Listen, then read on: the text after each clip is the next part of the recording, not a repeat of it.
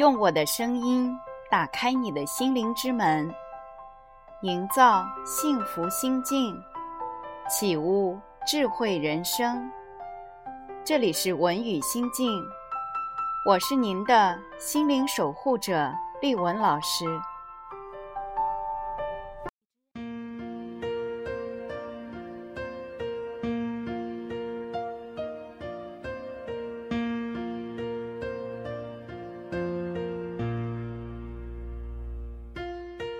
在我们的身边，经常会有人说，他是一个内心强大的人。那么，到底什么才是内心的强大呢？很多人会觉得内心强大就是能忍，或者是能装，生气了也忍住，看不惯也装出来跟他很要好。当然，这也算是内心强大的表现。但更重要的是，真正的内心强大，不需要忍，也不需要装，就是真实。打个比方说，如果说人就像一个气球，脸皮就是气球的皮，那么气球的容量和皮有关系。脸皮越厚的人，能容量的东西也就多。而事实是怎么回事呢？就是在你身上撒气，但是那些气根本不会进入到气球里面，所以你根本就不用忍，不用装。真正的内心强大，我想可以用四个短句、二十个字来概括。第一个短句是受得起委屈。曾经有位母亲向我求助，她的孩子高考失利，状态低迷，经常靠打游戏来放松。周围的人就会说：“你的孩子高考都没考好，你还放纵他，你有没有做好母亲啊？太不称职了。”所以他的心理压力就很大。我问他：“那你觉得自己身为母亲？”该为孩子尽什么责任呢？心灵成长里通常都会说，母亲的责任就是无条件的爱孩子。这位母亲其实很清楚孩子现在的状态，高考失利，状态低迷，感到自己很无能，对未来也不知道怎么办，所以她就要给孩子鼓励、温暖和关怀。可是，在那种情况下，如果他再去管孩子，不让他打游戏放松自己，很可能会让孩子感到不舒服，甚至让他更痛苦。于是我跟他说：“别人怎么说你都有可能，你根本管不住。关键是你是不是受得起委屈。”这份委屈会不会影响到你对孩子的爱呢？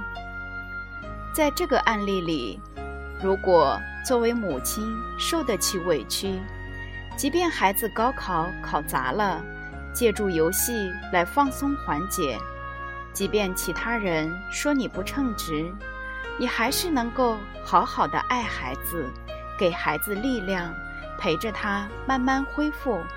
那么。这也是内心强大。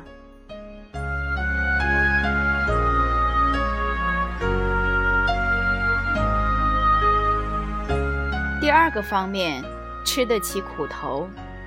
很多时候，我们为了一些生活、温饱、富足等等的理由，而放弃一些自己真正想做的事情。但很多大艺术家都不是这样的。很多艺术家最初是没有名气的，往往都没有什么收入，甚至穷困潦倒。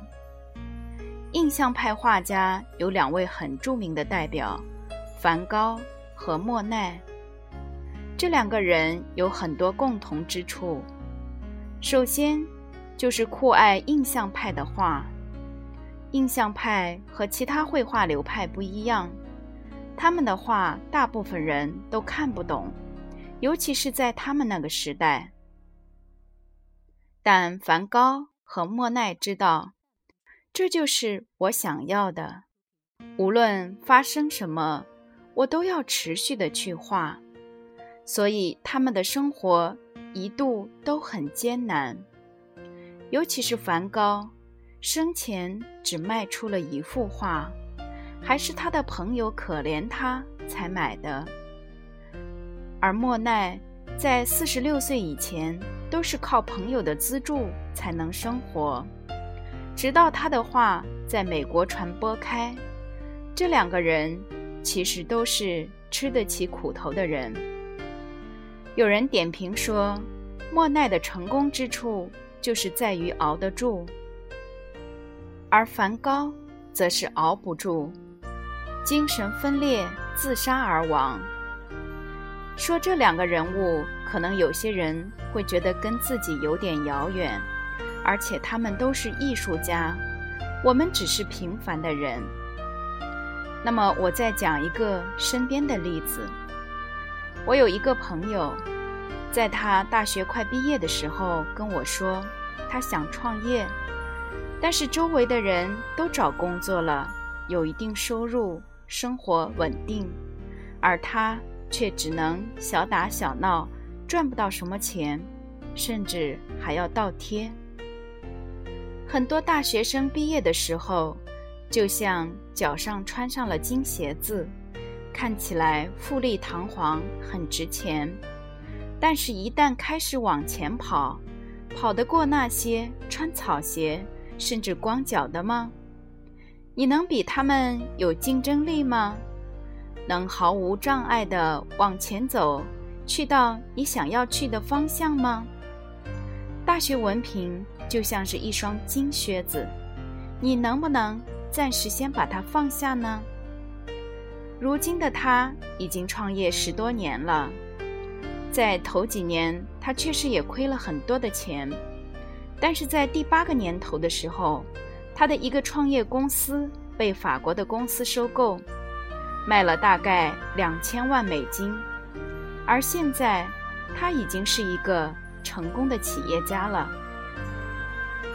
很多人看到了他现在的光环，却没有看到他吃过的苦。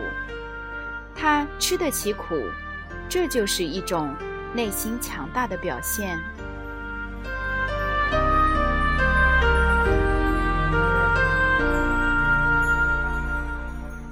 三个短语叫做“经得起失败”。爱迪生试验灯泡，试验了无数次。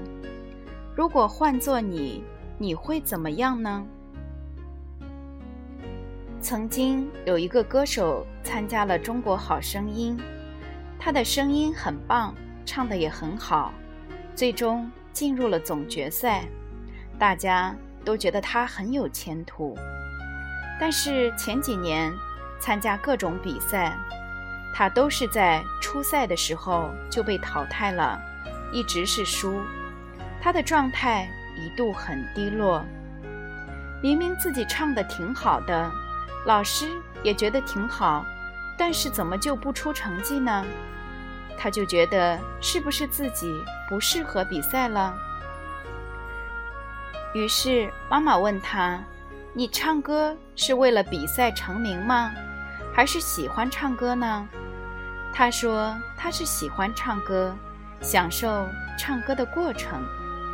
后来他就觉得每一次比赛都是一个唱歌的机会，而且跟那么多优秀的人竞争，可以学习他们的优点。于是他就继续参加比赛，最终。他获得了很不错的成绩。运气如何是不一定的，我们必须要经得起失败，这才是内心强大的表现。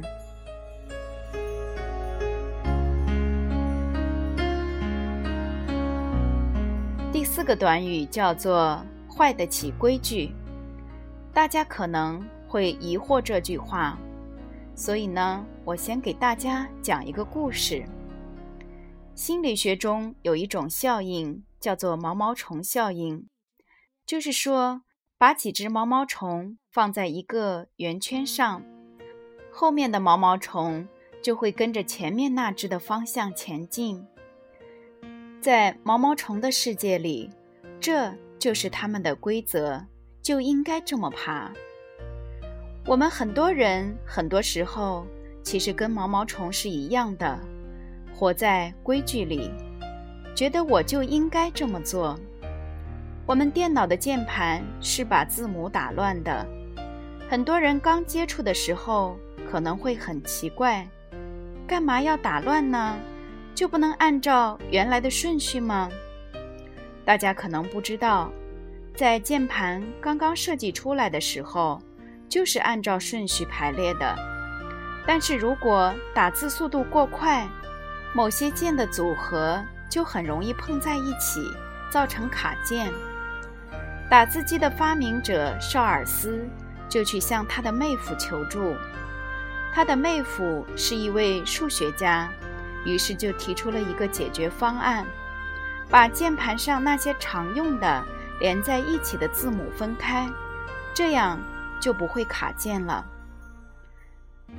刚开始，绍尔斯不同意，这样子顾客还需要重新记字母顺序，多麻烦啊！他们一定不会愿意买。他的妹夫就说：“没关系，我们可以宣传说。”这是不会卡键的键盘。他们试了一下，果然可以。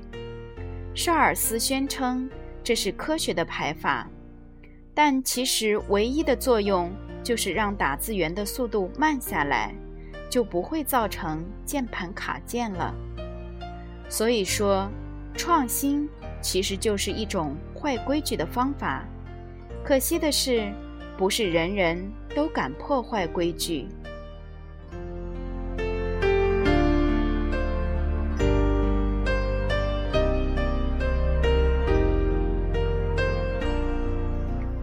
那么，怎样才能去深层的蜕变，让自己变得更强大呢？需不需要学习很多很多的东西，掌握很多很多的工具呢？当然不是。所以今天我要告诉大家的，就是自我教练的五步法。在听之前，请大家先准备好一件让自己觉得烦心的事情。这五个步骤其实就是五件事：体验、觉察、渴望、决定和行动。每一个环节都是自己在问自己一些问题。自我教练其实就是一种自我对话的方式。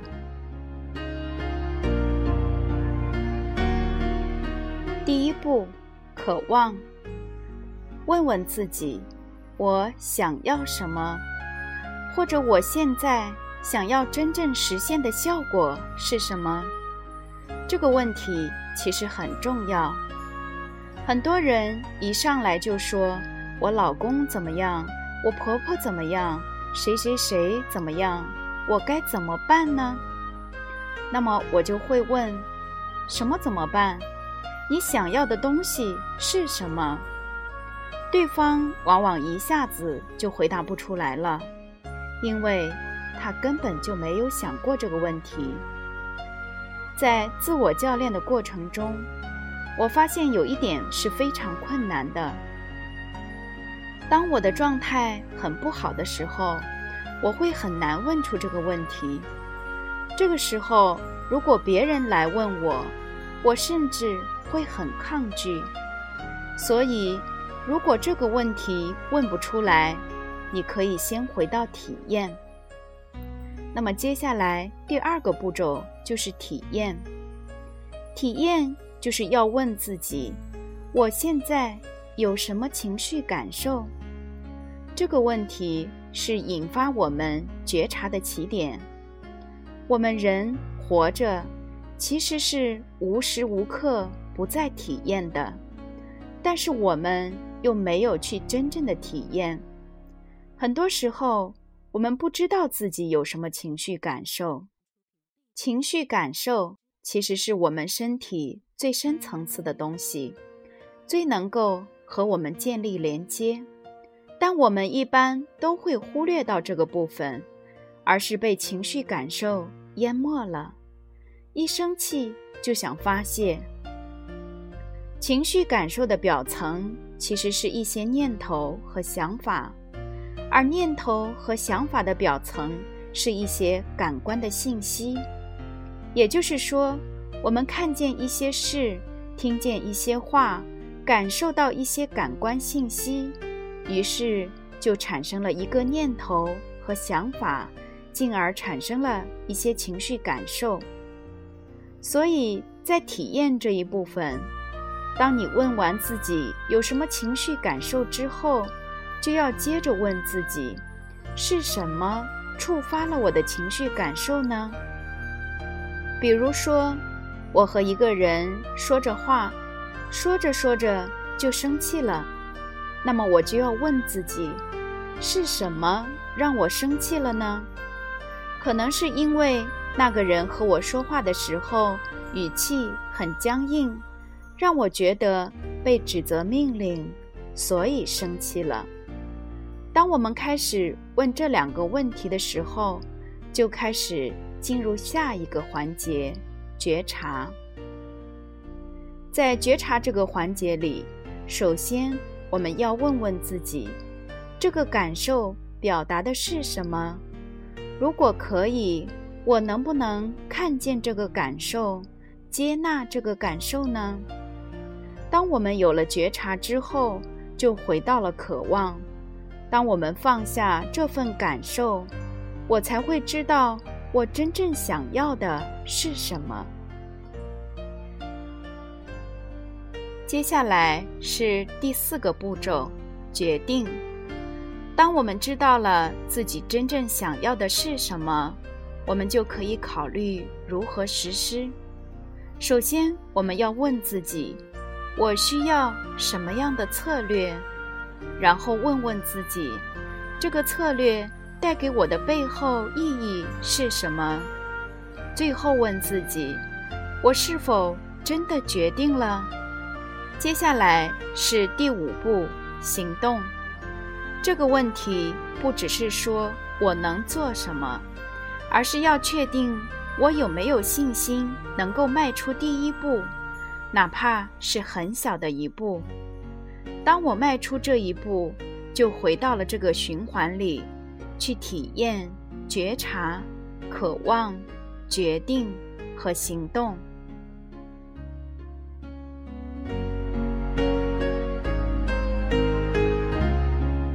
其实这五个步骤可以用五个心来形容。当我们在体验的时候。要带着一个平常心，不管我的感受是什么，我的情绪是什么，是什么触发了我，那只是一个发生。在觉察的时候，这个感受表达的是什么？我能不能看见这个感受，接纳这个感受呢？所以第二个心就是好奇心，问问自己为什么会愤怒。这个愤怒要告诉我什么呢？第三颗心是愿心，就是我渴望的是什么？我是不是有一个心愿想要实现呢？第四颗心是决心，就是下定一个决心。第五颗心是信心，就是我迈出这一步一定要充满信心。如果我们带着这五颗心去行动，就会变得内心强大。真正内心强大的人，并不是没有愤怒和恐惧，而是他知道这些情绪在干扰他，即便面对这些情绪，他也能全力以赴地追求内心的渴望。最后，我用另外四句话解释内心强大。第一，无论别人是否认可，我都知道自己是谁。第二，无论物质是否充分，我都可以体验到人生的富足。第三，无论我的努力是否成功，我都充满了激情和活力。第四，无论我的梦想是否合理，我都寻求突破创新。最后，祝愿各位朋友能够通过不断的自我教练，让你的内心迅速强大起来。